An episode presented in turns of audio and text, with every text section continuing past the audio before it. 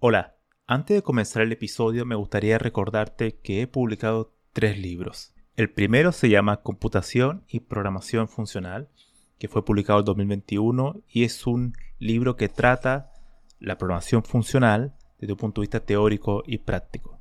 El segundo se llama Mentes Geniales, la vida y obra de 12 grandes informáticos. Esta es una obra que repasa la historia de hombres y mujeres que fueron relevantes en la historia de la computación. Y el último, el más reciente, se llama Principios de Programación, donde explico una nueva forma de entender la programación a través de ocho conceptos. Todos estos libros se pueden encontrar en librerías en España o en Amazon y también en Latinoamérica se puede encontrar a través de Mercado Libre y Busca Libre. Para más detalles pueden visitar mi sitio web camilochacón.com.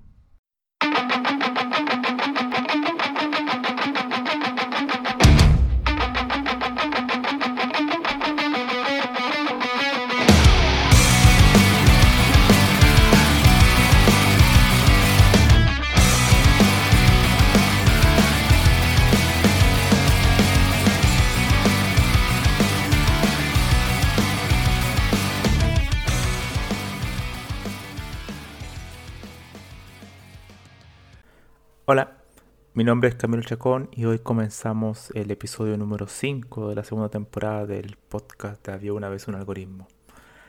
Para hoy, eh, y a propósito que va a terminar el mes, para no solamente haber subido un, podcast este mes, vamos, a terminar con, dos. El tema que voy a tratar hoy es sobre la filosofía de los lenguajes de programación. Y en particular para comentar un poco y esta mecánica probablemente la voy a seguir realizando como en el podcast pasado, comentar algún artículo interesante que yo lo encuentro muy interesante y, que, y en particular es uno que se llama eh, The Philosophy of Computer Language de Graham White. Este artículo del 2004 habla cuestiones muy interesantes y que ahora lo vamos a pasar a, a detallar un poco más. La filosofía, bueno, el título es La filosofía de los lenguajes computacionales, eh, básicamente son lenguajes de programación. Em, en esto hace mención a un tema que es fundamental. Eh, un lenguaje de programación eh, es, es, el corazón de la computación. Todo se basa en el lenguaje. Y estos lenguajes tienen dos componentes principales. Uno de la sintaxis y el segundo de la semántica.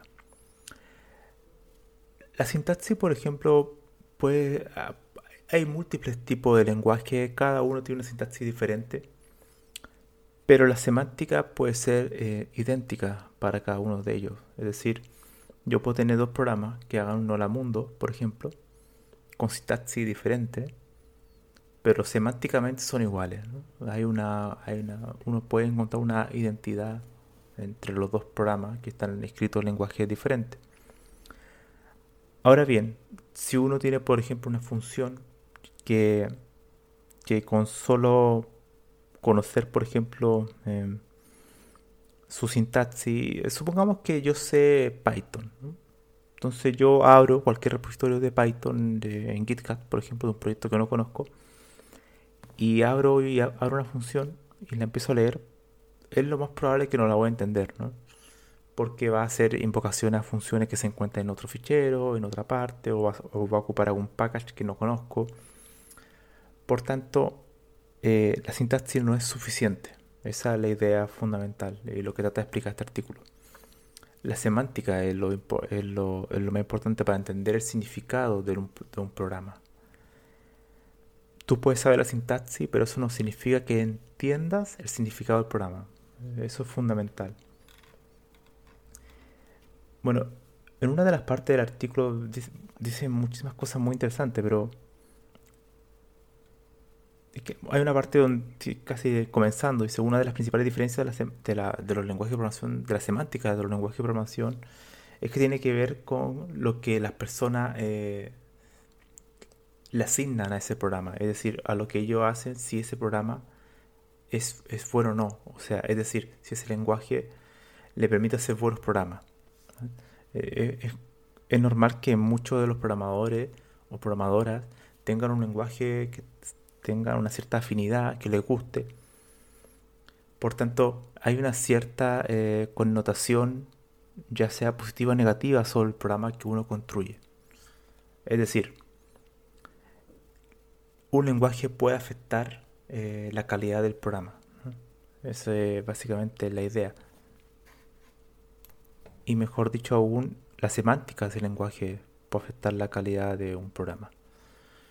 La, semántica es todo en el lenguaje de programación, más allá de la sintaxis, de hecho. Por ejemplo, cuando uno... Eh, una de, las ideas de la semántica es tratar de crear buenos, programas, o sea, de buena calidad, que cumplan la especificación. Esa es la, idea fundamental.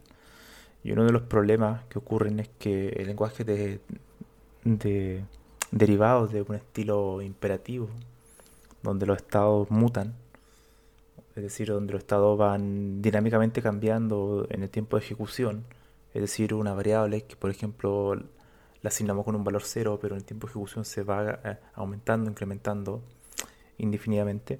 Esa es una variable que muta, ¿no? es una variable que es de estilo imperativo, es decir, la asignación de variables, el cambio de, valor en un espacio de memoria es algo natural y algo que se da por hecho. Bueno, ese tipo de comportamiento eh, genera muchos problemas para detectar una buena semántica, es decir, entender bien lo que hace el programa.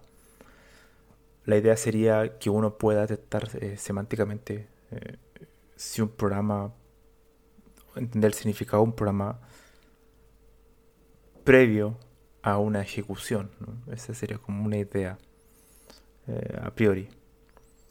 Y es ahí donde en este artículo también se menciona bastante que las herramientas que se usan para trabajar en semántica del lenguaje de programación y para buscar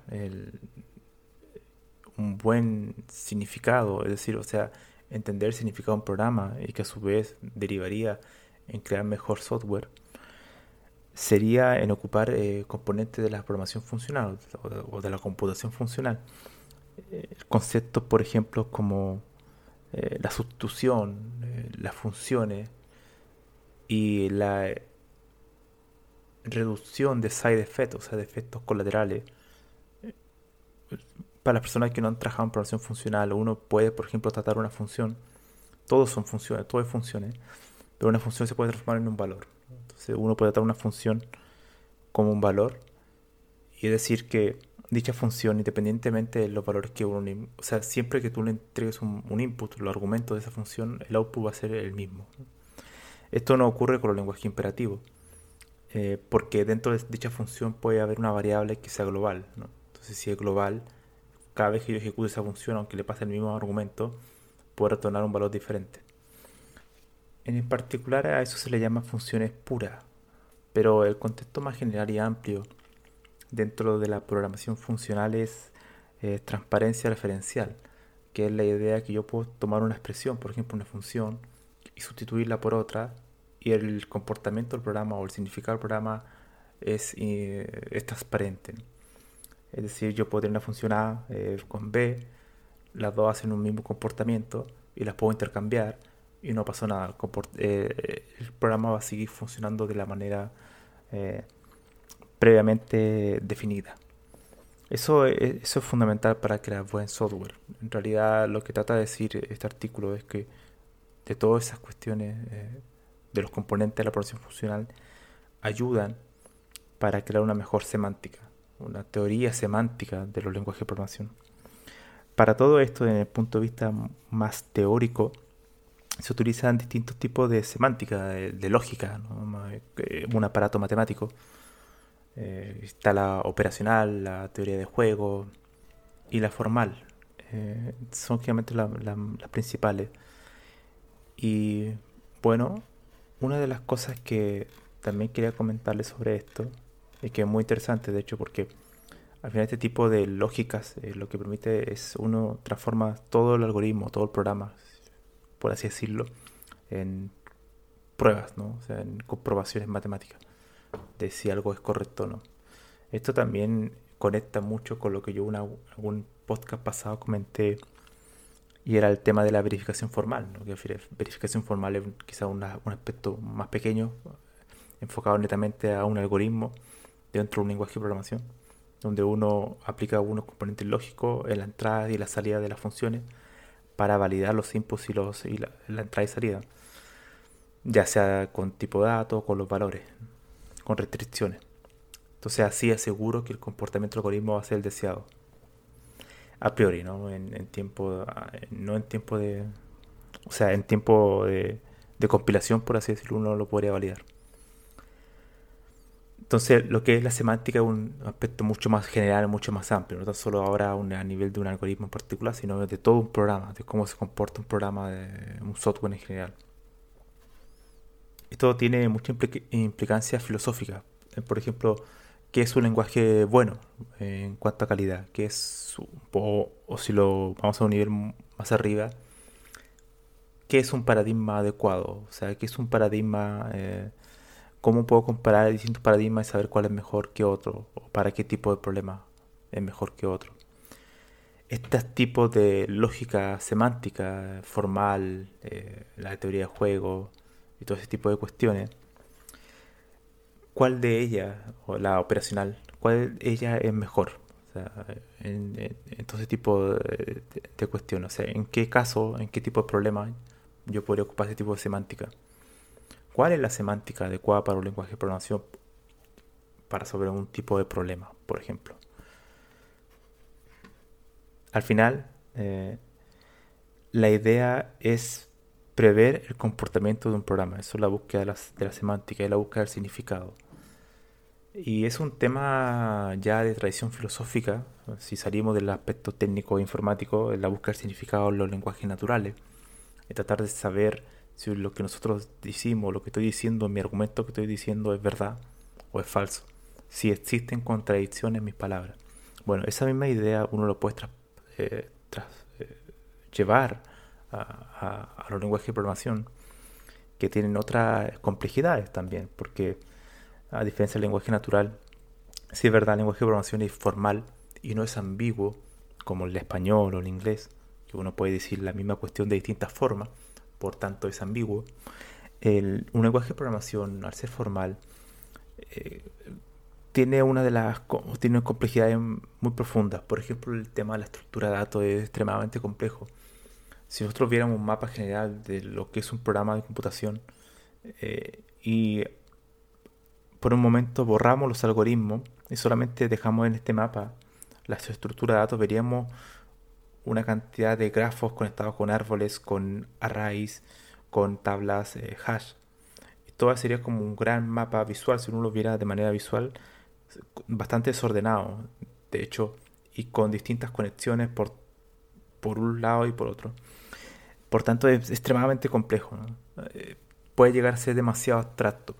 Si es verdad que formal, la cantidad de abstracción que tiene capas sobre, sobre distintos tipos de, de estructura es enorme. Por ejemplo, un array eh, estático ¿no? de 10 elementos, por ejemplo, 10 celdas. En la primera celda puedo tener un grafo, la segunda puedo tener, por ejemplo, un array, si lo vemos como objeto, ¿no? un objeto puede tener cualquier cuestión. Y imagínate esa estructura que parte de algo muy simple como un array. Cada celda tenga un grafo y este grafo en cada nodo tenga eh, otro array y dentro de ese array haya otra cuestión más una tabla hash. Iría eh, transformándose en una especie de estructura visualmente extremadamente difícil de comprender. Esa es una cuestión que, claro, después si uno quiere aplicar una semántica sobre eso, es muy difícil. Es muy difícil porque entender el significado de lo que, está, lo que va a operar ese programa es muy complejo. Y mientras más líneas de código eh, se van agregando al programa, la semántica tiende a ser más compleja también.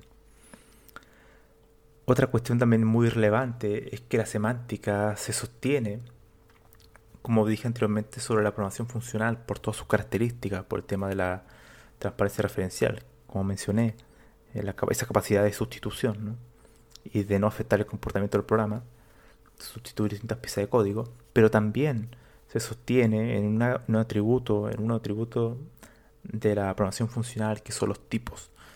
Los tipos es una, eh, algo, bueno, que algo De hecho, no sé si lo saben algunos, pero es algo que nace con Bertrand Russell, que es un filósofo a principios del siglo XX. Él es matemático y propone uno un tema para, para poder eh, evitar las paradojas en la teoría de conjunto. Él aplica un sistema de tipos en su libro que se llama Principia Matemática, son como tres volúmenes. Él aplica un sistema eh, de tipos que, para evitar esas paradojas en, los componentes lógicos. Entonces, ese tipo, esa, esa idea fue después tomada también por eh, Alonso Church y, y, otro, y otros lógicos de aquel momento para crear el cálculo lambda. Y posteriormente, claro, aparecería el cálculo lambda tipado. Entonces, toda esa idea nace un poco de influenciada por Bertrand Russell. Y la teoría de tipo es básicamente tener expresiones, expresiones dentro o funciones, como lo quieran llamar, con restricciones de tipo.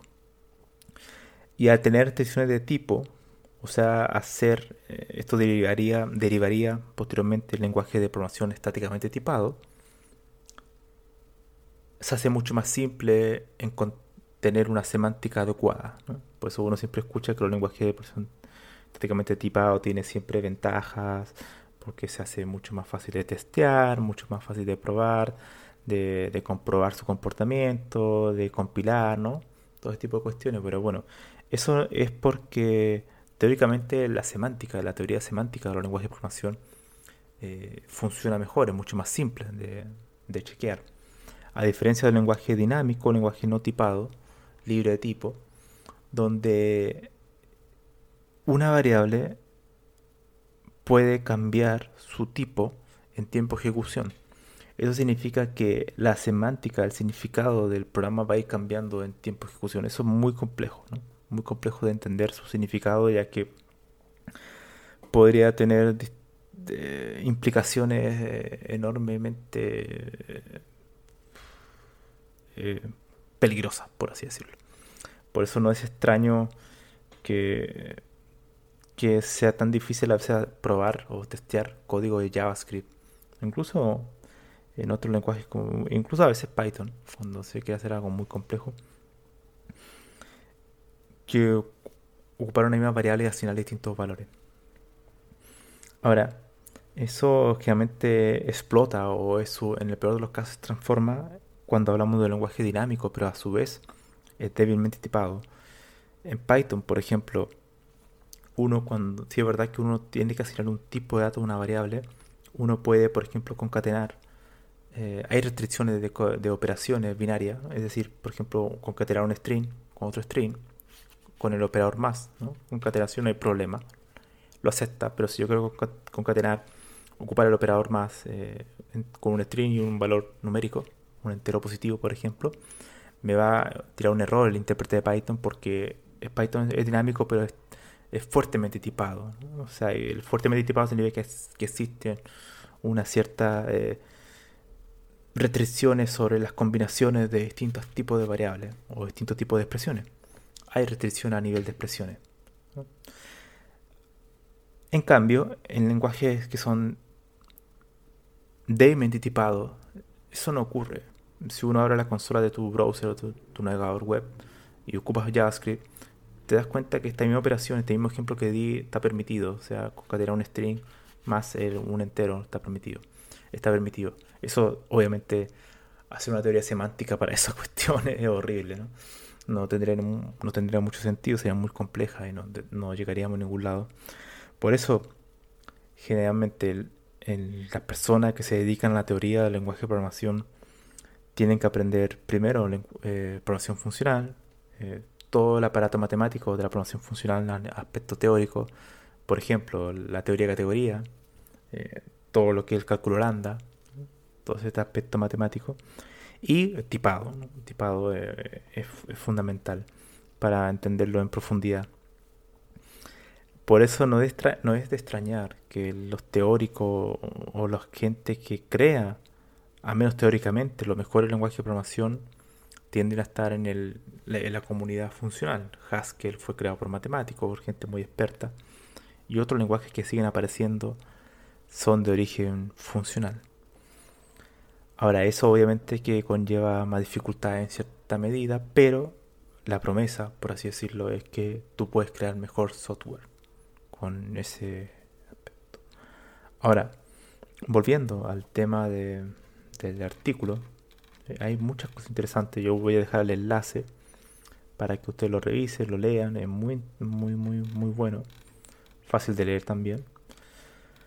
Em, hay algo que yo no sabía. Por ejemplo, Quine, Quine es un filósofo analítico de la escuela de Bertrand Russell, que él eh, acuñó el término de transparencia referencial. No, eso, no, eso no lo sabía. No lo sabía. Yo pensé que era un término que había nacido con la programación funcional, pero no, es algo mucho más antiguo y que nació de la filosofía y fue llevado a la parte técnica de la informática. Curioso. Em, habla un poco de la, de la lógica, de, cómo, cuál es la ventaja de la programación funcional para la semántica. Pero bueno, ya terminando con este artículo que es bastante breve, son 10 páginas, le invito a leer, son bastante bueno. Esto, la, la semántica puede ir mucho más allá, de hecho. El tema de saber cuándo un lenguaje diseñar un lenguaje correctamente, que es un lenguaje que esté bien diseñado o no, poder compararlos, poder identificar también cuando dos programas son idénticos en su comportamiento, eso es, eso es de hecho fundamental en, en, cuestiones como el análisis de malware, de todos estos tipos de virus que existen si uno puede comprobar estáticamente si dos, dos eh, eh, programa, un programa cambió de versión, uno puede detectar, por ejemplo, que ese eh, software fue manipulado, ¿no? Es algo bastante interesante. Otra cuestión también es que tú puedes, con la teoría del, del significado, teoría semántica del lenguaje de programación, podría detectar, como dije previamente, si dos al, ser dos programas eh, idénticos, pero aparte de eso, eh, compararlo y saber cuál es mejor para distintos tipos de situaciones. Eso también es muy relevante. O sea, cuándo es mejor un lenguaje que otro y eso al final nos lleva a la pregunta qué paradigma puede ser más adecuado para un problema sobre otro. Es em, el mundo de la filosofía de, de, los lenguajes de programación o generalmente la filosofía de la computación. Uno trata estos temas eh, y la idea es que uno abarca temas muy generales. La filosofía, a diferencia de la técnica o de la ciencia, se basa en que tú ataques temas generales. Eh, cuando estás involucrado en la técnica o en la ciencia, tú te especializas, eres un especialista en un área muy particular. Pero cuando tratas, por ejemplo, este tema que estamos hablando hoy, de la filosofía, de los lenguajes de programación, estamos hablando a nivel semántico muy alto nivel, ¿no? Como que estamos viendo todos los lenguajes están debajo del nuestro, todos los lenguajes de distintos tipos, paradigmas, están todos debajo. Y tenemos herramientas matemáticas para analizarlo desde un muy alto nivel. Y en base a esas cuestiones podemos eh, analizarlos y compararlos y decir cuál es mejor uno que otro. Por tanto, es un mundo muy interesante, yo creo que muy atractivo para las personas que tienen esa idea de generalismo, generalista, en cuanto a, ver la computación y eh, las implicaciones de los lenguajes hasta, de hecho, cuál es el límite del significado del lenguaje también es importante. Con todo el tema de inteligencia artificial, eh, podemos, por ejemplo, prever eh, si un lenguaje podría aprender por sí mismo, eso también es un tema semántico, de hecho. ¿Podría un lenguaje aprender a autoprogramarse, solucionar sus problemas por sí mismo? Si pudiéramos crear una teoría semántica, ¿podríamos ser capaces de detectar aquello? Eh, es, también algo interesante. Lo mismo de la seguridad informática. Eh, podría teóricamente, a través de una semántica, aplicar restricciones para que no ocurran eh, comportamiento malicioso o comportamiento, comportamiento dañino de un software? Bueno, eso también es una pregunta muy interesante. Eh, después ya entramos en otros tipos de valoraciones, por ejemplo, temas incluso más éticos, ¿no? O sea, de lo que es bueno o malo, pero ya es otra cuestión. Eso se escapa de la semántica. Pero la semántica, bueno, tiene distintos aparatos lógicos, aparatos lógicos matemáticos para tratarla. Es algo mucho más abstracto, no es tanto programación, pero eh, en el sentido de que uno lo estudia programando, sino que uno está en una capa superior eh, ocupando herramientas matemáticas para analizar los lenguajes. Así que, bueno, yo creo que ese sería el podcast de hoy. Los invito a leer este artículo, es muy interesante. Y a pensar en eso. De hecho, cuando uno programa con un lenguaje de programación, solamente soluciona problemas y crea un software en particular. Pero hay muchas más implicaciones, de hecho filosóficas sobre eso. Sobre si tenemos 2000 lenguajes de programación, ¿por qué hay 2000? ¿Por qué hay 2000 y no solamente uno? Quizás podría ser la pregunta. Pero si hay entonces quizás 20 que son los mejores o 30, ¿cómo podemos saber cuál es, más adecuado para un tipo de problema u otro? La respuesta a eso generalmente es la experiencia, pero hay también otro mundo, que es el mundo teórico, el mundo semántico, que pueda dar una respuesta mucho más adecuada a eso y no tan solo la experiencia de ocuparlos y decir, ya, este yo creo que más es mejor para esto porque lo he ocupado y, y veo que es más adecuado para eso, no la teoría semántica dice, te especifica, por así decirlo, de manera mucho más clara cuál es mejor para un tipo de cuestión sobre otra. Esa sería un poco la idea de la, de la filosofía de los lenguajes de, de, programación. Esto es un tema mucho más amplio. De hecho, lo estoy escribiendo igual un poco en, un artículo que, que espero terminar, yo creo que en estos meses. Que no hay mucho en, en español sobre eso, sobre aquello, así que y uno de los apartados de la semántica. Entonces, un poco de lo que hablé hoy sería tratarlo ahí de manera un poco más formal y más precisa de lo que puedo hacer en el, en el podcast. Así que eso. Eh, espero volver la próxima semana ya con podcast semanales, como antes. Así que nada más. Siempre, como les, digo, cualquier comentario, sugerencia, cualquier cuestión, eh, escríbanme, yo soy estoy muy feliz cuando alguien me escribe, me da una sugerencia o algún comentario, me hace muy feliz, así que si alguien me quiere escribir, que lo haga, no hay problema. Bueno, entonces nos vemos en el siguiente episodio. Adiós.